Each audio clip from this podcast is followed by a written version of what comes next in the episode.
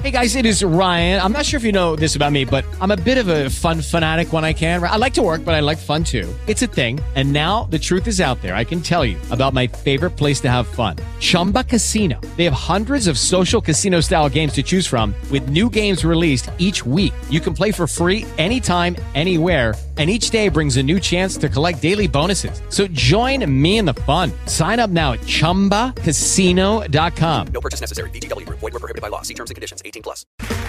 Okay, round two. Name something that's not boring. A laundry? Ooh, a book club. Computer solitaire, huh? Ah, oh, sorry. We were looking for Chumba Casino. That's right. ChumbaCasino.com has over 100 casino style games. Join today and play for free for your chance to redeem some serious prizes. ChumbaCasino.com. No purchase necessary. Full prohibited by law. 18 plus terms and conditions apply. See website for details. Tu comportamiento sirve de modelo para tus hijos. Muy buenas tardes a todos, ¿cómo están? Soy Chayo Busquets. Esto es Chayo contigo y mm, ¿de qué vamos a platicar en esta primera hora? ¿Cuál es el propósito final? De la educación cuando hablamos de límites, cuando hablamos de disciplina. ¿Qué entendemos cuando estamos educando por felicidad? Educar a nuestros hijos para la felicidad. ¿Por qué nos molesta, sobre todo a las generaciones más jóvenes de papás, por qué les molesta que otro adulto le llame la atención a tu hijo si está haciendo algo inapropiado? Y ya que hablamos de las... En términos generales, tu relación con la escuela de tu hijo y particularmente con la maestra o el maestro de tu hijo. De eso vamos a platicar en esta primera hora. Así es que comenzamos. Fíjense que cuando se trata de hablar específicamente de la educación en límites y en disciplina, eh, y pensamos, ¿cuál es el propósito? ¿Qué es lo que queremos lograr con la educación? El gran propósito yo lo resumiría en lograr que nuestros hijos aprendan a autorregularse. Sin duda alguna, en un inicio, lo que estamos buscando y lo que necesitamos hacer para que nuestros hijos aprendan es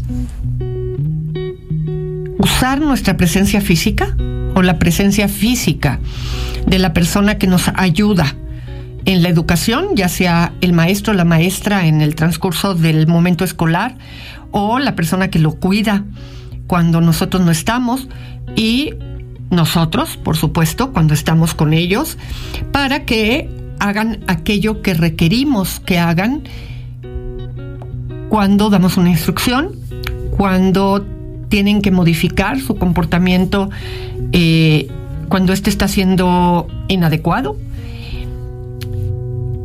Pero poco a poco, y conforme el tiempo va pasando, vayan aprendiendo a autorregularse ellos. Es decir, al principio, cuando están muy pequeñitos y les decimos nosotros, métete a bañar, eh, pues tenemos que usar nuestra presencia física para que lo hagan. Pero en la medida en la que lo van repitiendo, repitiendo, repitiendo y va pasando el tiempo, pues aprendemos o esperamos que aprendan a que cuando le digo ya es hora de meterse a bañar, él aprenda a bañarse solo, a meterse a bañar solo con la indicación y posteriormente sepa que cuando llega la hora, solito diga, me voy a bañar, se meta, se bañe, lo haga de una forma adecuada y siga todo el ritual que implica bañarse, salirse de bañar, secarse, cambiarse, ponerse la pijama o lo que proceda.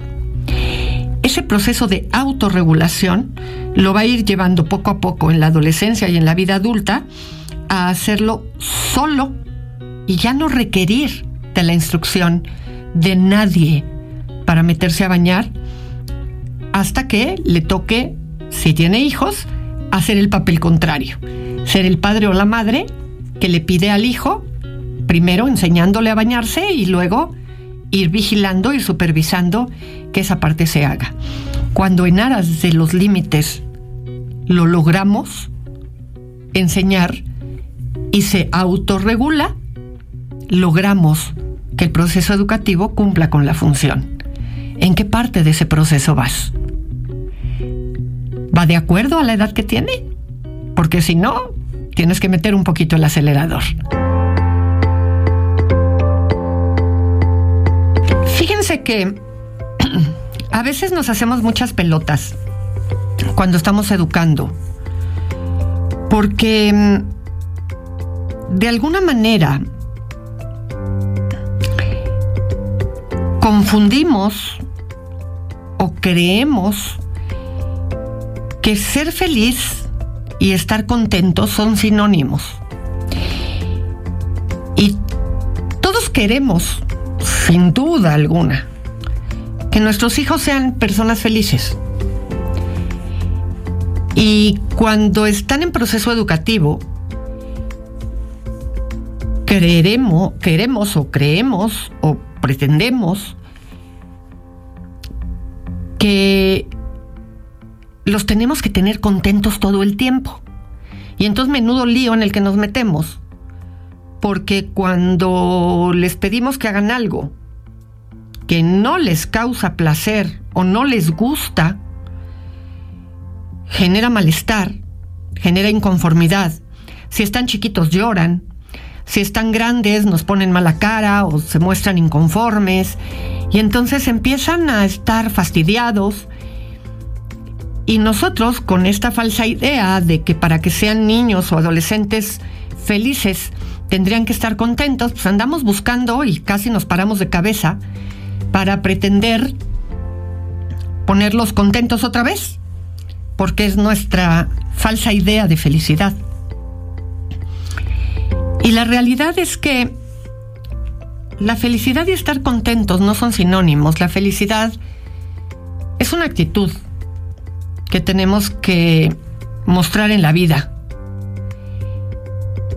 Y hay personas que pasan, es más, todos pasamos por situaciones adversas en diferentes momentos de nuestra vida.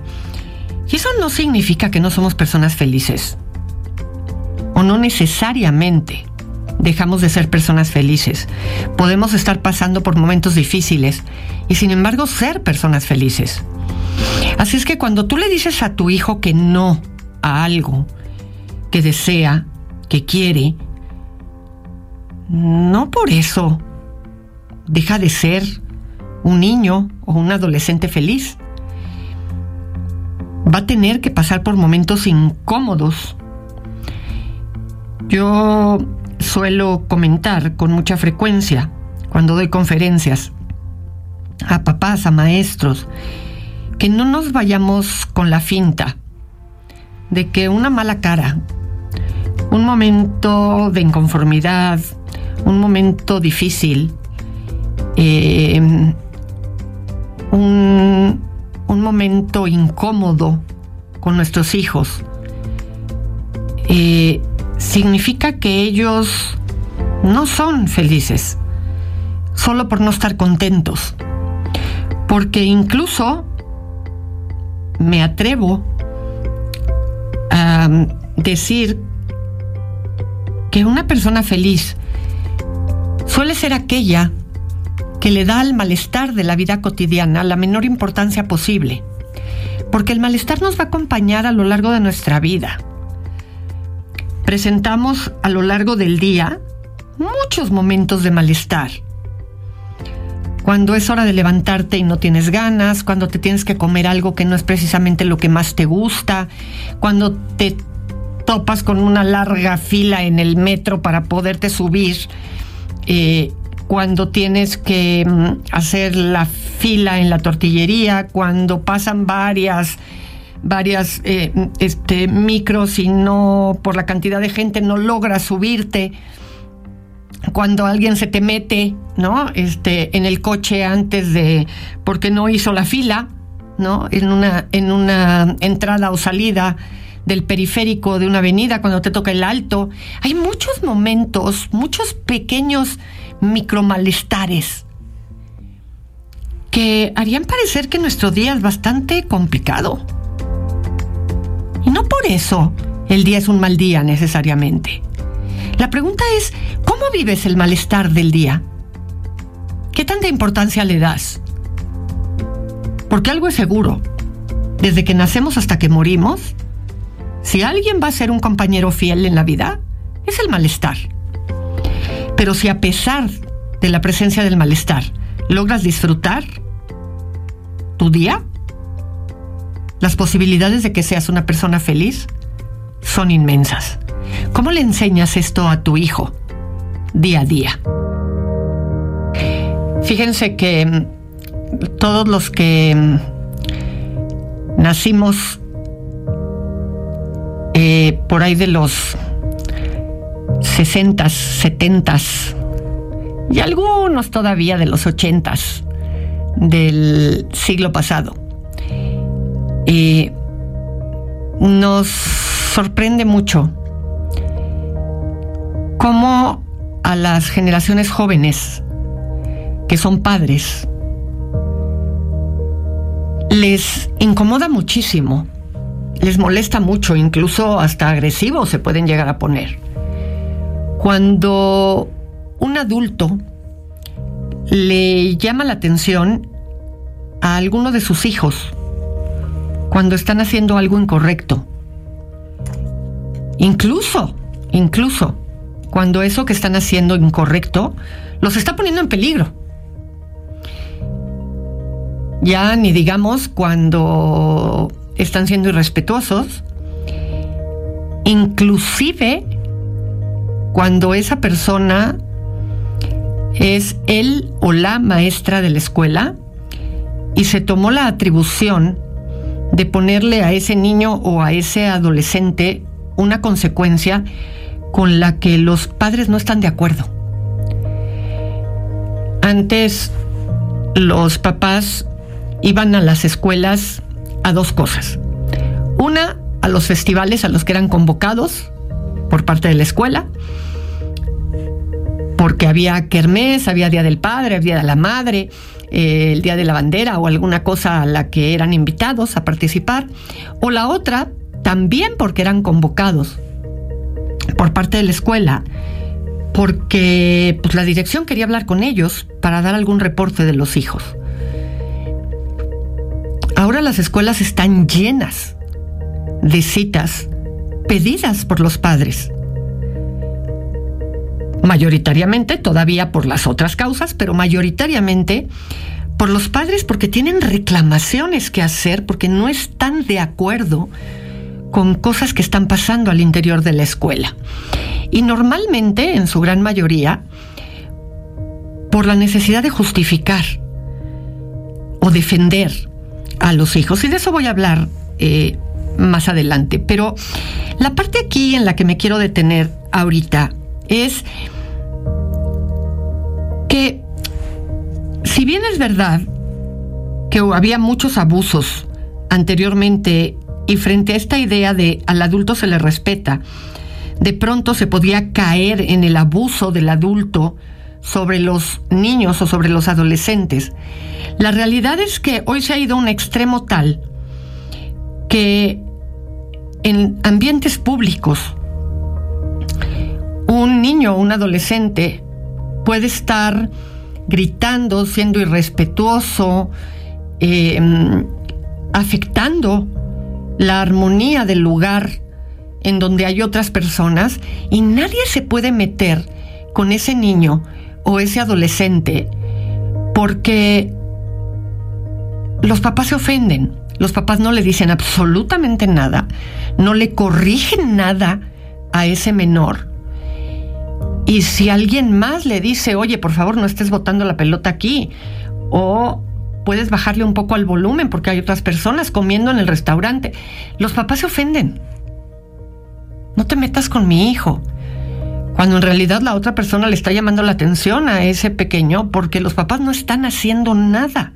Le están permitiendo eh, romper con la armonía del espacio, eh, con la justificación absoluta de, Ay, es un niño, ¿no?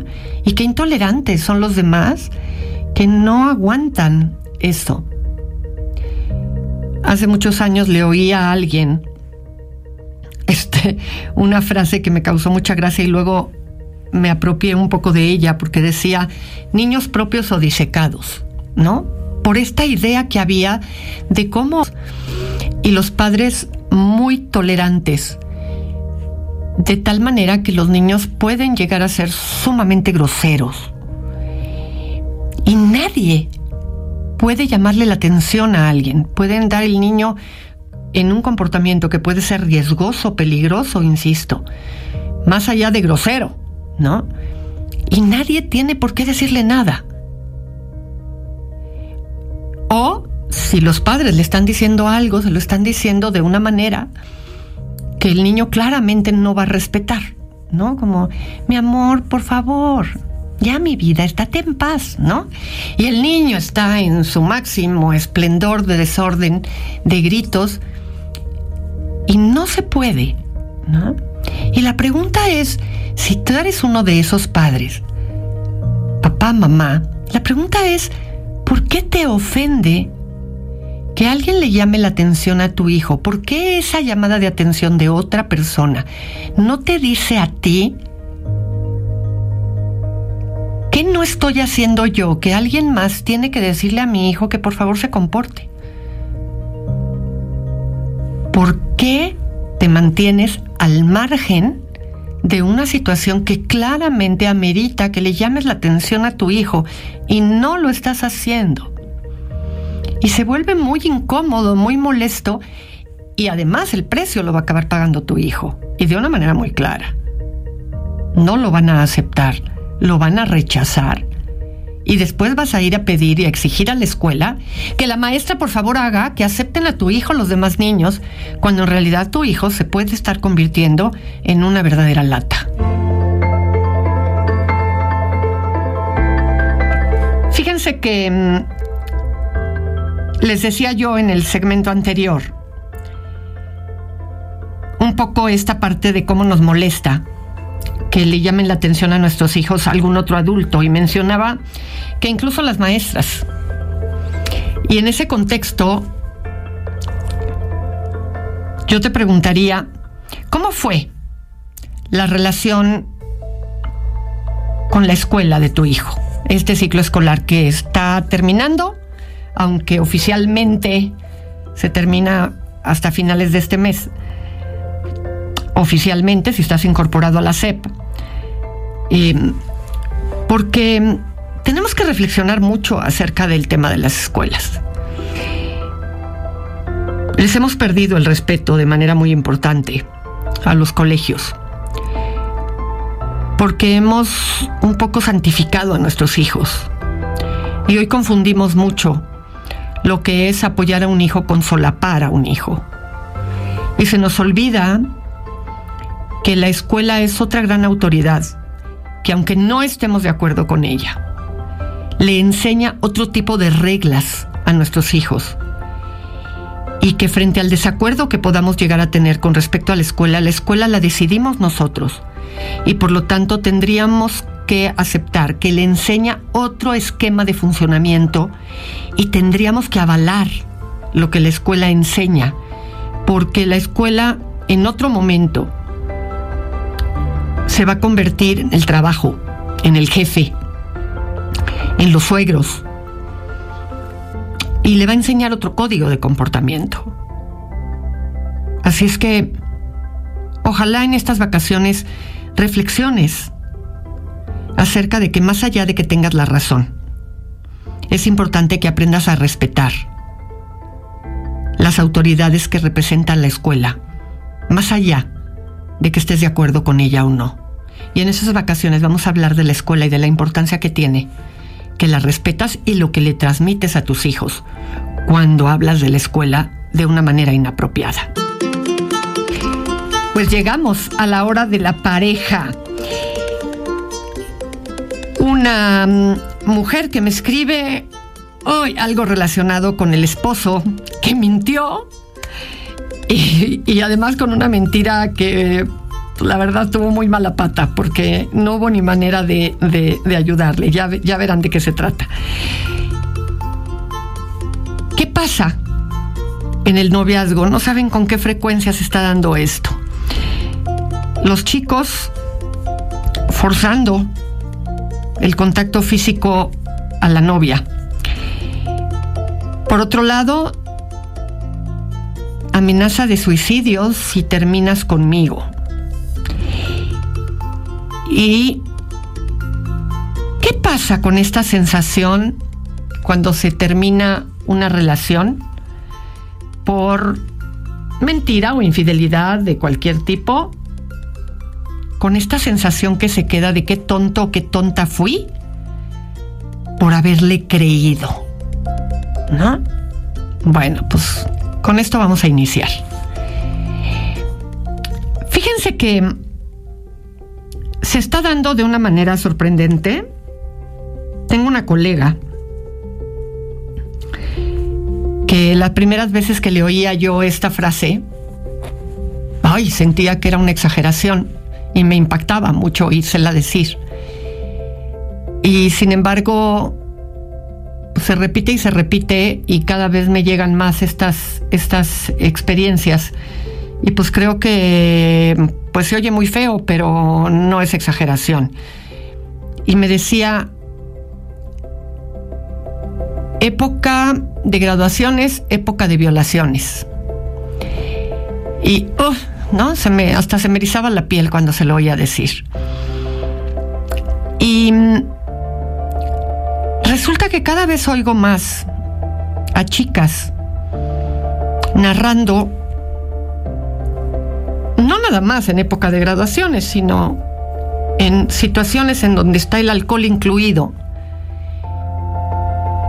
que cuando hay alcohol de por medio, pues resulta que de pronto hay un, oye, pues ya, ¿no? Vamos a tener algún tipo de contacto sexual, porque no siempre está necesariamente la penetración como tal, pero, pero pues ya un contacto sexual mucho más íntimo, ¿no? Los, los que son de mis épocas, este, entienden el concepto faje, ¿no? Ahora, como le dicen darse, pero pues puede ir desde un beso hasta lo que en mis épocas se llamaba faje, que ya era un tipo de contacto mucho más íntimo. Y hay una respuesta de, ¿no? Sí tengamos un poquito más de intimidad, pero no tanto como una de las partes lo quiere. Y entonces, pues en medio de lo que implica que haya mayor hormona y mayor nivel de excitación, hay mayor nivel de eh, acaloramiento, por llamarlo de alguna manera, y por lo tanto hay mayor forcejeo y mayor fuerza física y por lo tanto se llega a tener mucho mayor control, mucho más fuerza, porque es, es eso lo que se da, y por lo tanto se propasa una de las partes sobre la otra. Y por lo tanto se forza fuerza el contacto físico. Y entonces hay una sensación absoluta, ¿no? De que hubo abuso en algún nivel. Y digo en algún nivel no por quitarle importancia, digo en algún nivel porque a veces hay la penetración, a veces hay el contacto, no a nivel de penetración, pero sí de contacto de, áreas o zonas íntimas que no se accedió y que se dio por que una de las personas se quedó atrapada eh, por la forma en la que estaban acomodados y la fuerza física acompañada de eh, pues de fuerza de fuerza, porque creo que no hay otra palabra para, para explicarlo, que hace que una de las personas sienta que se quedó aprisionada y la otra persona tomó mayor control sobre el tema. Dada la situación corporal, eh, pues suele haber esta descripción muy clara de la fuerza física masculina en contraposición con la fuerza física femenina. Y ante la negativa de una de las partes y la exaltación y la excitación de la otra de las partes que acaba gobernando por la fuerza física que se tiene. Y se dan experiencias de todo tipo de lo más desafortunadas. Y hay una línea ahí muy compleja, muy complicada. Y las experiencias son desafortunadas, desagradables y en muchos casos delictivas. Y se dan, se dan experiencias que no se pretenden vivir, que no se querían, que no se tenía la intención de inicio y que incluso quien la comete, cuando las cosas ya están en frío, dice, no, pero es que no era lo que yo quería que pasara, es que no creí que era tan en serio tu no, es que estábamos metidos en la situación, es que si yo hubiera entendido el no como un no, no lo hubiera hecho, ¿no? Es que la situación me llevó a ese lugar y resulta que emocional, anímica, físicamente, sexualmente, las dos personas se sentían en lugares completamente distintos. Y en un incluso de perplejidad, a veces una de las partes se queda completamente paralizada, la otra de las partes está completamente metida en una situación eh, determinada un poco a veces por lo fisiológico. Eh, y, y, después, cuando la situación ya pasa, hay un, hay un ofuscamiento que nadie entiende y entonces hay que enfrentar la situación, ¿no? Y no saben lo traumático que acaba resultando para todos. Y se acaba volviendo una situación muy difícil de manejar y muy difícil de entender y traumática para todas las partes.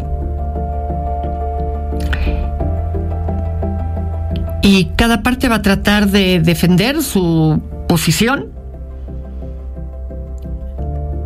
Acaban estando involucrados los amigos de ambas partes, las familias de ambas partes, y el tema se vuelve muy enredado. Y otra vez hay millones de cuestionamientos que hacerse. Los papás, quienes dieron los permisos, quién controló la fiesta, quién controló el alcohol, cómo se habla con los chicos sobre sexualidad. Y un evento cambia toda la circunstancia. ¿Cómo hablas con tus hijos de esto? ¿Cómo te manejas frente a estas situaciones? ¿Qué haces? ¿Qué les dices? Porque de pronto algo completamente inesperado acaba en delito. Hola doctora, buenas noches. Eh, a ver, espérenme, espérenme tantito. Espérenme porque sí, estamos ya. Perdón. Buenas noches porque es en la noche cuando lo escribió. Quiero decirte algo que solo puedo hablar contigo. Me angustia mucho lo que estoy viviendo. Soy mamá de dos pequeños. Tengo 28 años y mi pareja 30. Él salió con sus amigos. Regresó muy tarde ya que salió desde muy temprano. Llegó muy tomado. Estaba yo con mi suegra cuando llegó. Él empezó a decir que él me había invitado a ir y que yo no quise. Cabe mencionar en efecto que yo no fui. Yo no tomo, no fumo, no me gusta ese ambiente. Pero para esto, él hizo el siguiente comentario. Yo iba con mi mami a quien conozco desde hace 7 o 8 años. Y en eso, mi suegra pregunta, ¿cuál mami? Y él responde, pues tú. Las dos nos quedamos mirando la una a la otra porque, pues yo estaba con ella. También te comento, es una relación de 12 años la que tenemos nosotros. Y te menciono que cuando yo esperaba mi segundo bebé, él me engañaba. Eso tiene siete años. Así es que pasan por mi cabeza una y mil cosas que quizás nunca la dejó, que se siguen viendo, que yo he estado como tonta, no sé qué hacer, sin darle importancia. Él es muy astuto, siempre termina convenciéndome de una u otra manera. Pero de verdad, ya no me siento bien, casi no pasamos ratos juntos, se la pasa en su celular, trabajo y deporte. Yo sé que puedes ayudarme. Muchas gracias. Pues sí, resulta que este hombre,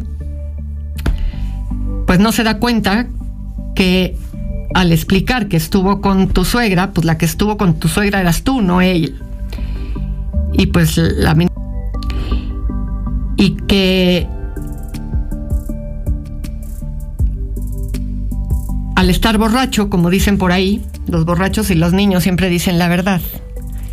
Pues acabó revolviendo todo el asunto y acabó haciendo alusión a esta mujer.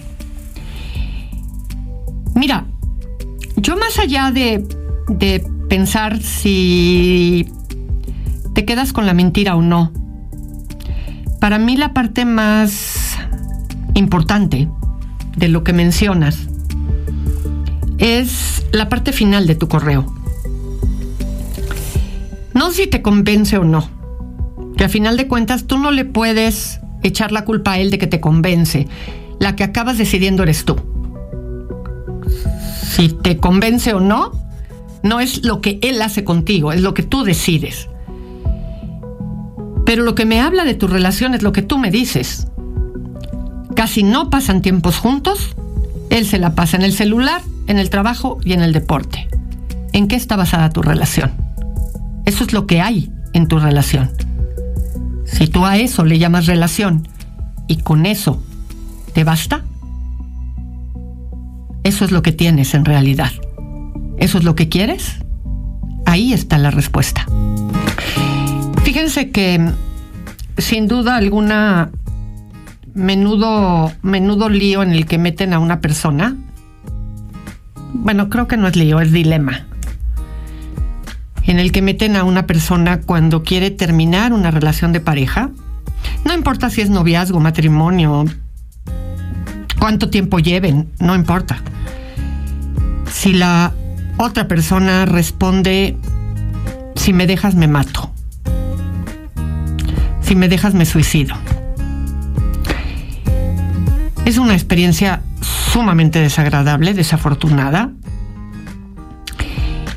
Y es muy complejo el manejo.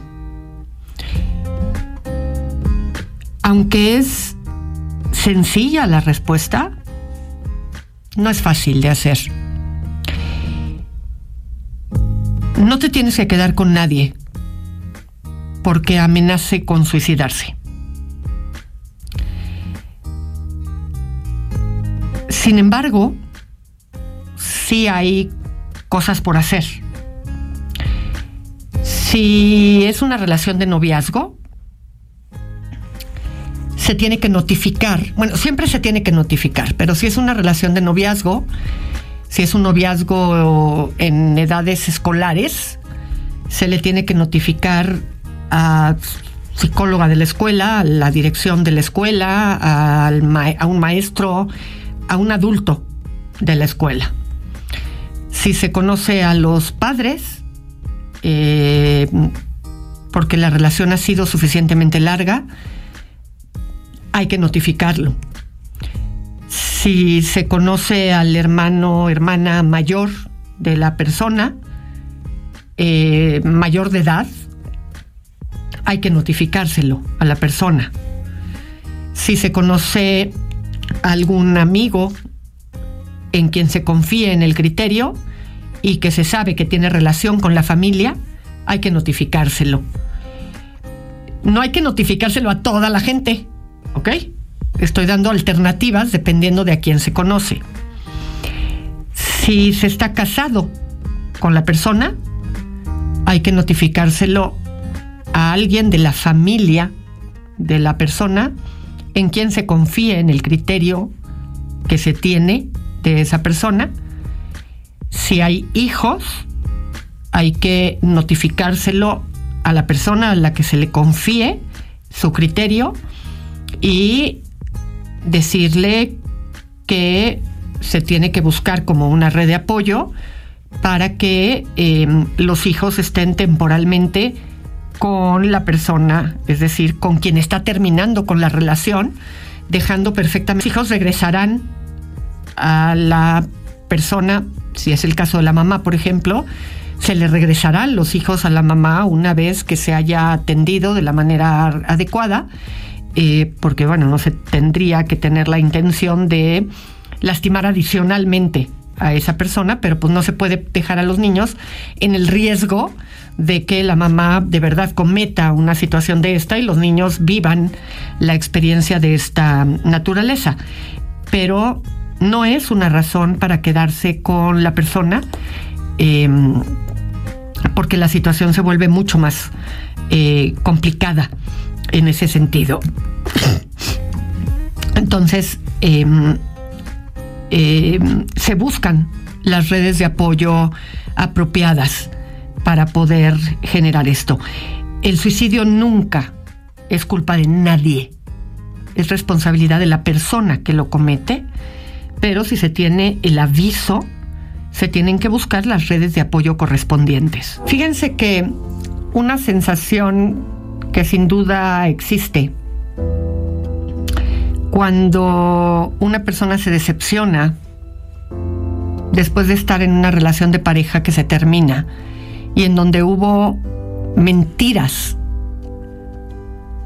y o infidelidad, porque no siempre las mentiras o el engaño tienen que ver con la infidelidad, pero si hay infidelidad, pues sí, evidentemente hubo mentiras también. Es esta sensación de la persona de qué tonta o qué tonto fui y yo le creí. Y ese esquema de haber creído y qué tonto o qué tonta fui, marca a la persona por un tiempo largo. No vuelvo a creer, es una de las grandes promesas que la persona se hace a sí misma. Y es bien importante entender que quien falló no es quien cree o quien creyó, es quien engañó. El engaño y la falta tiene que ver con quien cometió el error. Y haber creído no fue un error. Y eso es algo que tiene que quedar claro para reincorporarse en la vida la persona a quien engañaron. El error no fue tuyo. El error no es de a quien le robaron, es de quien robó. Así es que tu falta no, no fue haber creído. Tú no eres quien salió perdiendo. Quien salió perdiendo es quien cometió la falta. Y es bien importante que te reincorpores frente a la vida de una mejor manera. Porque de lo contrario, te generas un doble daño. El daño del que te faltó y el daño que te haces tú al reprenderte constantemente frente a algo que no mereces, porque tú no cometiste la falta. Y eso es algo bien importante para sanarte, porque de otra manera tú también te faltas a ti misma o a ti mismo. Así es que no te quites eso también. Bueno, pues llegó el momento de decir hasta mañana. Soy Chayo Busquets, esto fue Chayo contigo. Si te aíslan, insultan, atacan, pegan o amenazan, no te confundas. Eso no es amor. Audio Centro.